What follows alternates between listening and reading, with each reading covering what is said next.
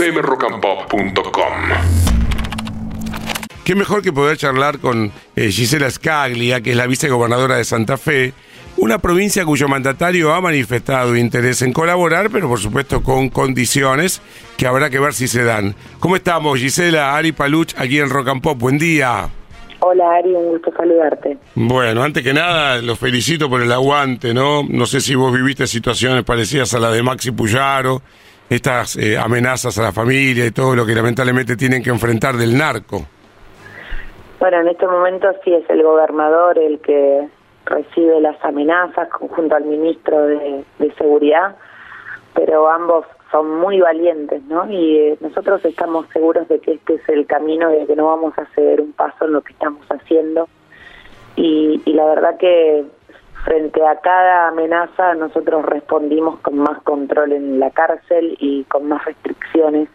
Y yo sé que eso le molesta a las mafias, pero es la única salida que tiene la provincia de Santa Fe de poder volver a vivir tranquila, ¿no? Entonces, todo lo que haya que hacer lo estamos haciendo nosotros reformamos muchas leyes en la provincia para poder hacer lo que hoy hacemos.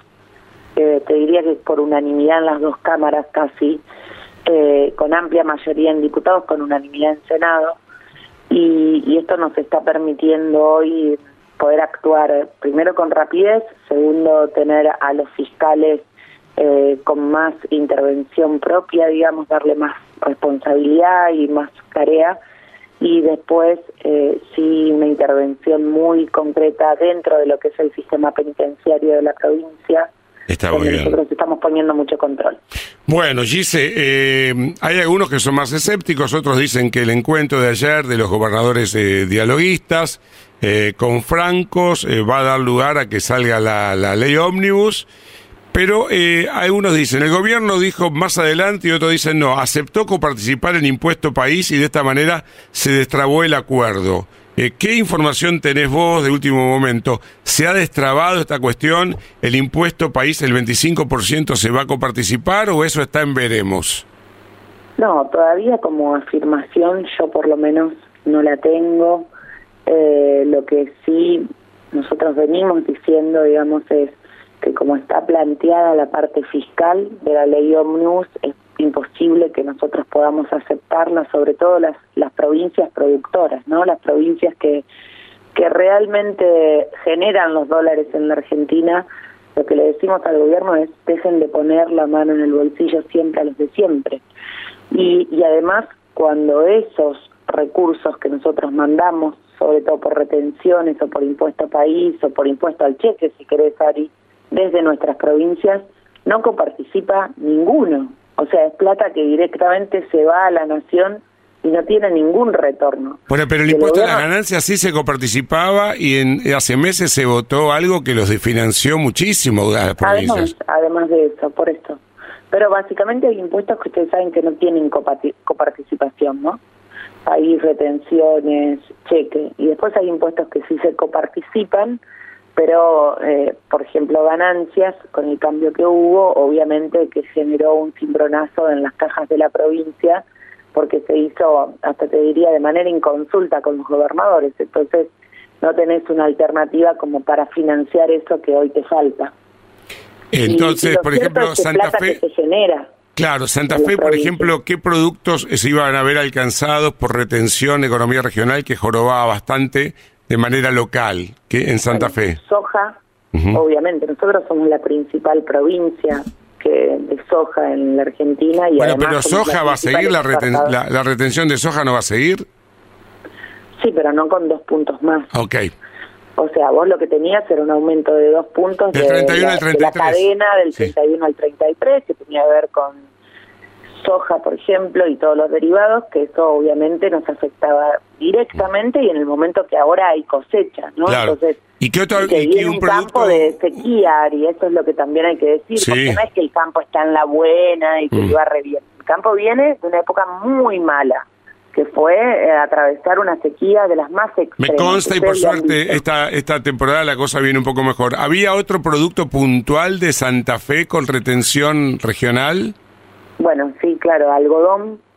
Eh, nosotros estamos dando una pelea porque no pasar de 0 a 15, de, eh, de 5 a 15 en los productos de algodón, por ejemplo, nos parecía que era algo, un despropósito, ese es el norte de la provincia, lo que linda con Chaco, eh, esa es una economía regional que tiene una cadena, te diría, casi completa en la provincia de Santa Fe, desde que se recolecta hasta que se industrializa, y no tenía sentido ponerle retenciones, maíz pisingallo, el maní en la provincia de Córdoba, por ejemplo. Nosotros estamos dando una discusión eh, por otra por, por, otra cosa muy importante que es la industria. Pero Aumentarle eh, retenciones a la industria es decirle a un industrial que no salga a exportar. No, estoy de acuerdo con vos, pero ese dinero que se iba a generar, y ahí que estamos charlando con Gisela Scaglia, vicegobernadora de Santa Fe, me acompaña Caro Suárez, ese dinero que se iba a recaudar, no se recauda, pero entonces, eh, no por venganza, sino por lógica matemática, hay que hacer ajuste porque hay un dinero que no entra. ¿Qué otra solución puede haber? Bueno, también podés pensar que la salida es más producción, ¿no? Y poder cobrar más impuestos si necesita la caja del Estado porque vos producís más. Y eso creo que la Pero eso nunca es inmediato, eso nunca es inmediato, ¿no? Bueno, estamos ante una cosecha que puede ser récord en la Argentina. Y esa cosecha récord en la Argentina, yo estoy segura que va a derramar en un montón de actividades, por lo pronto en mi provincia, que tienen que ver con la industria de la maquinaria agrícola, que tienen que ver con la compra de servicios que, que se dan en la propia provincia de Santa Fe. Entonces, y todo lo que tiene que ver con, con los pueblos, ¿eh? No, no nos olvidemos que el campo está en los pueblos más chiquitos. Por supuesto. Eh, es una provincia... Ahí derrama directamente un albañil que no tiene trabajo, un gomero que necesita laburo. Dame un toque ahí. grande. Dame un toque ahí de obra pública, porque hay un cambio drástico y encima se fue el ministro. Dicen que hay mucha obra pública parada. ¿Qué pasa en Santa Fe?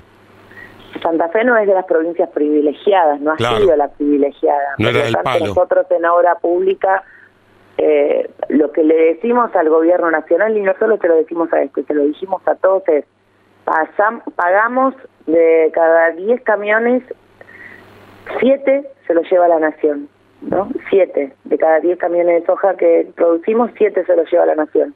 Y yo te invito a ver cómo está la Ruta Nacional 11, la Ruta Nacional 34, la Ruta Nacional 33 y vos te morís de vergüenza.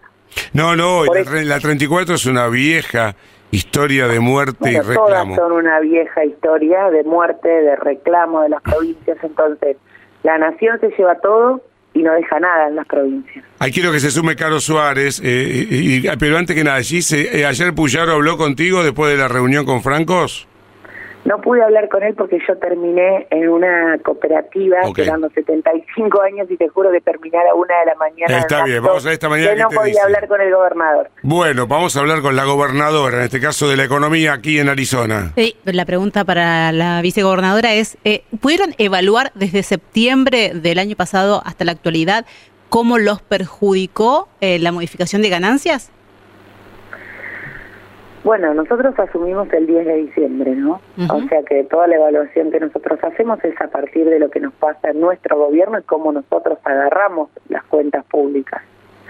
La modificación de ganancias obviamente afecta a una provincia como la nuestra, pero también nosotros eh, apenas asumimos, tomamos algunas decisiones de ser mucho más austeros de lo que era el gobierno anterior y tratar de equilibrar un poco las cuentas. Pero hoy nosotros estamos en una discusión para que ustedes tengan una idea que tiene que ver con la paritaria eh, de, de, la provincia de Santa Fe, donde nosotros en año 2023 nos aumentó 212 la inflación, 155% aumentaron los sueldos, pero 123 aumentó la recaudación de la provincia. Por lo tanto, nosotros entre la inflación y la mm. recaudación de la provincia tenemos casi 90% de distancia, mm. que eso ya hace un déficit de caja de 200 mil millones en la provincia de Santa ¿En, ese contexto es posible pensar en un bono provincial? No, no, no. Nosotros vamos a trabajar con mucha austeridad y vamos a recomponer una economía que en la provincia de Santa Fe es fuerte y nosotros estamos seguros de que si, si empezamos a ser austeros y, y le hablamos a los gremios como le estamos hablando, con la verdad sobre la mesa, la gente va a entender qué es lo que nos pasa. Pero Yo quiero marcar esta diferencia. Y, y, te, tengo que liberar, decime, marcámelo, a ver, decime. No, la diferencia es con diálogo en Santa Fe. Nosotros damos discusiones profundas sobre cómo gastar menos y cómo eh, acomodar la caja. Bueno. Pero nos sentamos, dialogamos, buscamos la mayoría. Nosotros tenemos mayoría automática en las dos cámaras. Gise, te tengo que dejar por, lo que queremos. por la hora y te agradezco, entiendo el concepto. Ustedes son dialoguistas, pero quieren fundamentar las posturas. Gracias eh, a vos y al gobernador, muy amables. Eh. fmrockandpop.com Conectate.